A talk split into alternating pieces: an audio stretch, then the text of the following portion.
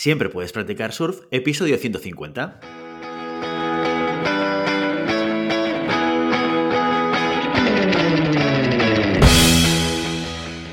Bienvenido y bienvenida a Siempre puedes practicar surf, el podcast diario sobre recursos humanos. Este podcast está pensado para profesionales de recursos humanos, gerentes o jefes de equipo y podrás encontrar técnicas, consejos, ideas, conceptos y noticias sobre la gestión de personas, eso sí, con un enfoque práctico y aplicable. Hoy episodio 150 del jueves 20 de enero del 2022, programa dedicado al monográfico del mes en el que explicamos de forma muy concreta y concisa conceptos relacionados con recursos humanos. Pero antes dejadme que os recuerde que podéis encontrar más contenido en nuestro blog e información sobre nuestros servicios en nuestra web, en globalhumancon.com. Desde allí os podréis apuntar a nuestra newsletter para no perderos nuestros webinars, streamings y todo el contenido y actividades que organizamos desde la consultoría Global Human Consultants. ¿De qué va esto de los monográficos? Pues bien, cada jueves os explicamos de forma concreta y concisa conceptos relacionados con recursos humanos. ¿Cómo lo hacemos? Pues cada mes seleccionamos un tema y a partir de ahí cada jueves lo dedicamos a explicar uno o varios conceptos importantes que tienen que ver con ese tema en cuestión. Enero, año nuevo, vida nueva y monográfico nuevo. Enero es para muchas organizaciones un mes decisivo, pues es cuando se hacen reuniones para establecer los objetivos que se persiguen y se perseguirán durante todo el año. Durante este proceso habrá muchas personas que tengan dudas y quieran resolver cuestiones o tal vez los mismos managers quieran reunirse con sus equipos para dejar claras y claros ciertos temas. Puede además que muchas personas como reto personal se hayan planteado mejorar sus habilidades directivas. El objetivo es asegurar un año de éxitos para la compañía, para la organización. Sin embargo, el éxito de un equipo no solo depende de las destrezas de sus componentes. Existe un factor clave que será el que incline la balanza hacia un lado o hacia el otro, la comunicación. La comunicación honesta y transparente entre líderes y colaboradores es esencial para fortalecer los vínculos y crear un clima de confianza y compromiso. Y en este sentido, el feedback es muy útil. Si nos sigues desde hace tiempo, sabrás que en Global Human Consultant somos muy fans del feedback. Solo en el blog tenemos cinco artículos dedicados a este recurso tan importante y necesario y en este podcast de Siempre puedes practicar surf también tenemos más de un episodio centrado en hablar del feedback. Por eso no podíamos concebir una serie de monográficos sin hablar de ello.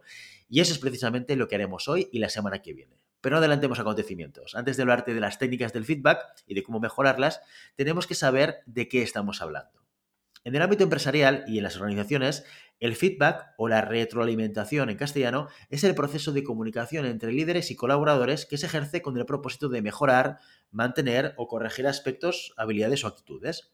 Esto se hace con un fin muy concreto, sacar lo mejor de cada empleado y empleada y construir un equipo eficiente y productivo. Bien, el feedback se puede transmitir de muchas maneras, pero evidentemente no todo vale.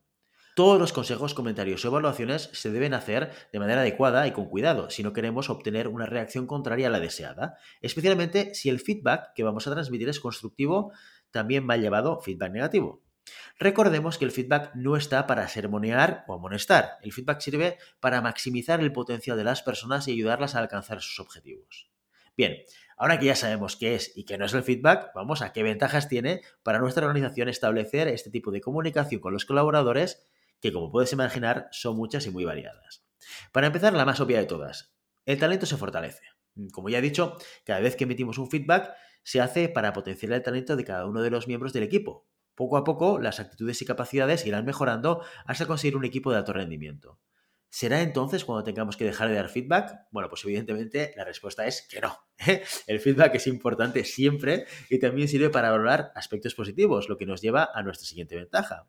Gracias al feedback, los equipos se sienten valorados, son conscientes de que ellos y su trabajo importan dentro de la empresa y por lo tanto se empiezan a establecer vínculos de confianza, los cuales a medio plazo favorecerán el desarrollo de estrategias y toma de decisiones que impacten de manera positiva tanto en empleados como en la organización. De esta manera, el equipo se vuelve más comprometido y es mucho más fácil que se alineen con la misión y visión y valores de la empresa, incrementando a su vez el sentimiento de pertenencia. Como resultado de todo este conjunto de beneficios, los equipos buscarán lo mejor para la organización, incrementando su rendimiento y por lo tanto la empresa recibirá mayores ingresos en su cuenta de resultados. El feedback es sin duda una estrategia win-win para las empresas y las organizaciones. Los equipos ganan y la empresa también. Ahora bien, como ya he adelantado antes, para obtener esos grandes resultados, el feedback tiene que hacerse bien. En general, existen una serie de puntos que todo líder debe tener en cuenta para aplicar. Vamos a ver cuáles son. Lo primero de todo y lo más importante es tener claro el objetivo. ¿Qué quieres conseguir con tu comentario? ¿Quieres corregir una conducta? Tal vez quieres avisar de que un proceso rutinario se está haciendo mal. ¿Quieres felicitar un buen trabajo? Piensa en lo que quieres y actúa en base a ello. El siguiente paso es decidir el momento y el lugar. Si lo que quieres hacer es una crítica constructiva, mejor hacerlo en un espacio privado y sin distracciones. Y por supuesto, nunca cuando se ha cometido el error. Es mejor dejar pasar un tiempo y esperar a que el colaborador esté relajado y receptivo. De lo contrario, nos encontraríamos ante una persona a la defensiva que se negaría a escuchar. Sin embargo, si lo que queremos es hacer un feedback positivo, una buena opción es hacerlo en público. Por un lado, los elogios en público son agradables y hacen que las personas se sientan muy valoradas y por otro lado, despiertan en el resto de los compañeros un sentimiento de competencia sana que logrará motivar al equipo. Otro aspecto que hay que tener en cuenta es el de centrarse solo en los hechos, muy importante. Es necesario ser específico y señalar una actitud concreta y específica. De esta manera logras ser objetivo y no atacas a la persona, sino que dejas al descubierto los errores cometidos. Por ejemplo, en vez de decir eres desagradable con los compañeros, es mejor decir algo así como la semana pasada, durante la reunión de equipo, hiciste un comentario a una compañera que le sentó mal. Por último, y no menos interesante, escucha. Y mucho. De hecho, es mejor que escuches más que hables. Tras compartir tu feedback, es muy probable que la persona quiera dar explicaciones. En este momento tienes que prestar atención y mostrar empatía, resiliencia y mantener una actitud positiva. Pero ojo, no hay que cometer el error de caer en paternalismos. Como consejo extra, hay que tener en cuenta que en el caso de querer reparar algún problema y tengamos la solución, no hay que darla. Podemos pecar de querer solucionar las cosas rápido, pero el feedback no va de eso. Para que una persona aprenda y crezca profesionalmente, debe ser ella quien se dé cuenta de la solución. Nuestro papel como líder, como líderes, es el de acompañar, el de guiar y el de apoyar, el de solucionar, a no ser que sea algo realmente urgente, claro, evidentemente. Antes de finalizar el episodio de hoy, voy a darte tres consejos sencillos, pero muy potentes, que harán que tu feedback pase de normal a super feedback. El primero, evita expresiones como siempre, nunca y mucho. Son generales y como acabamos de ver, lo que necesitamos es ser concisos y precisos. Segundo, evita usar en tus frases el verbo ser en todas sus variantes. ¿Por qué? ¿Cuál es el motivo? Cuando utilizamos el verbo ser estamos atacando a la persona y no a los hechos. Y en tercer lugar, evita utilizar el pero. Cuando usamos un pero, lo que hacemos es anular todo el contenido que la precede. ¿Con ganas de más? Pues no te preocupes porque la semana que viene veremos un conjunto de técnicas muy útiles para ver en funcionamiento todo lo que hemos visto hoy. Y mientras tanto, ya sabes, no puedes detener las olas, pero siempre puedes practicar surf. Y hasta aquí nuestro episodio de hoy. Como siempre queremos invitaros a que os pongáis en contacto con nosotros, nos deis vuestra opinión y nos sugeráis si tenéis algún tema o alguna pregunta concreta. Lo podéis hacer a través de la página de contacto en globalhumancom.com barra contáctanos o a través de las redes sociales. Estamos en Facebook, en Instagram, en Twitter y en LinkedIn.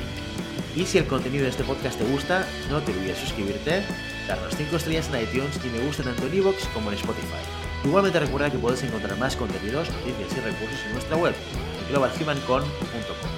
Muchas gracias por todo, por tu tiempo, por tu atención y por tu interés en estos temas sobre gestión de personas. Nos escuchamos mañana viernes con el programa sobre preguntas y respuestas. Hasta entonces, feliz día.